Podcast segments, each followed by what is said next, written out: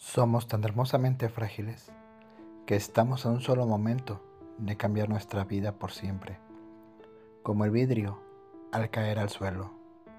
Estamos a un corazón roto, a una llamada inesperada, a un diagnóstico a distancia de rompernos en muchos pedazos. El mundo nos rompe a todos y que podamos repararnos nos hace imperfectos y bellos. En vez de ocultar las grietas, tenemos que celebrarlas, pues se han convertido en la parte más bella de uno. Es a través de las grietas por donde entra la luz.